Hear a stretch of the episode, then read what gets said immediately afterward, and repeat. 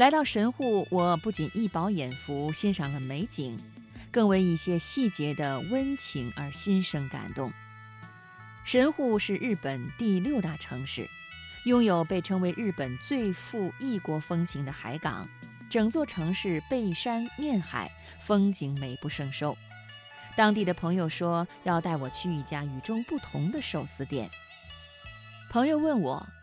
你还记得一九九五年的阪神大地震吗？当然记得。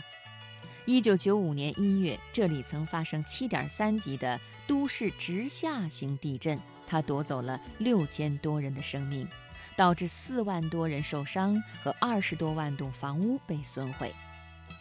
二十二年过去了，曾经断裂的公路已经恢复平整，废墟上重新建起了高楼。时光似乎已经抚平了地震带来的伤痕。这是一家位于东滩区，门前挂着印花蓝布的市井寿司小店，看上去一点都不起眼。掀开门帘，一位额头上缠着毛巾的老人，笑容可掬地冲我们喊道：“欢迎光临！”环顾四周，整间店也只能坐下十五个人左右。因为我们去的时间比较晚，店里已经没有什么客人了，只有橘色的灯光安静地照在墙上那两张已经泛黄的手写价格表上。朋友告诉我，店主上野先生今年已经七十二岁了，他和他的这家小店曾经登上过报纸，他是这一代的名人。四十一年前，他和妻子开了这家寿司店。虽然两人每天又忙又累，但是日子过得充实而快乐。阪神地震发生在黎明，就在前一天夜里，他们还在店里忙碌到深夜。没想到地震突然夺走了妻子的生命。接下来的日子，他每天都喝得酩酊大醉，也荒废了小店的经营。直到有一天，他看到很多老顾客写在店铺门板上的留言。老板，请回来吧。甚至还有客人特意揭下了墙上由他妻子在阵前手写的价格表，辗转送到了他的手中。看到这些，他大哭了一场，然后决定整修因为地震而变成危房的店铺，重新恢复营业。墙上那份店主妻子手写的价格表，依然还停留在当年的价格上。纳豆卷一百五十日元，鲑鱼子寿司五百日元。二十二年来，他们父子一直坚守着那永远凝固在时光里的价格。上野先生说：“不涨价让小店的日子越来越难过，但是很多熟悉妻子的客人至今还常来。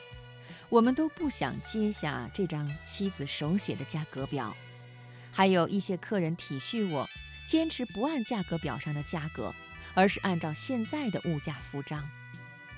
我已年过古稀，对于现在的我来说，在小店里一边捏着寿司，一边与一些老顾客说说笑笑，就是我生活中最大的快乐。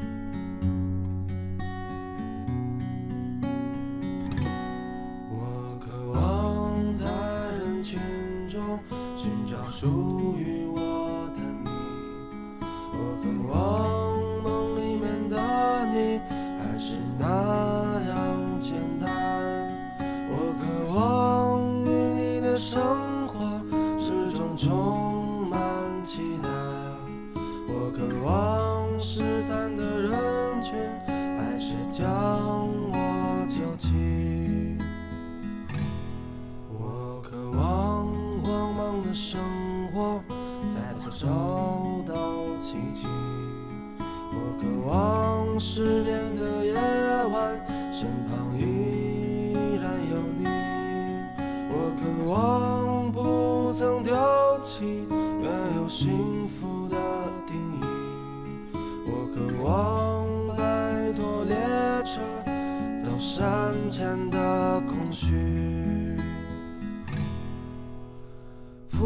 生若梦，梦里面出现的还是那个你。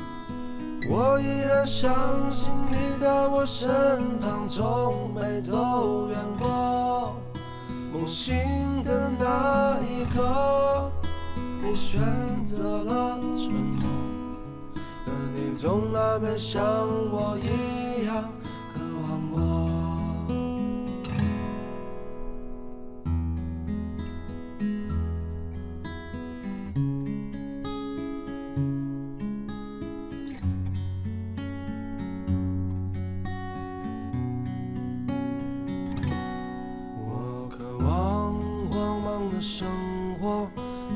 找到奇迹。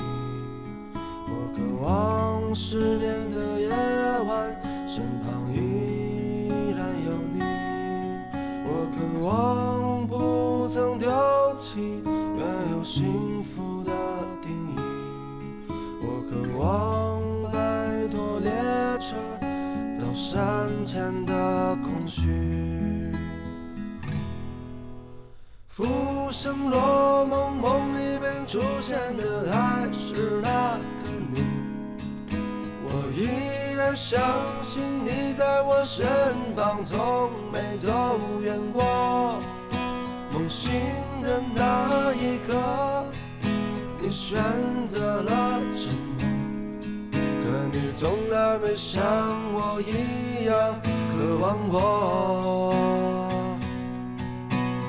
昨天的故事像个太久已飘零在风里，故事里的你都随风消散，留在了过去。我不曾醒来过，才对得起一路坎坷，可你从来没像我一样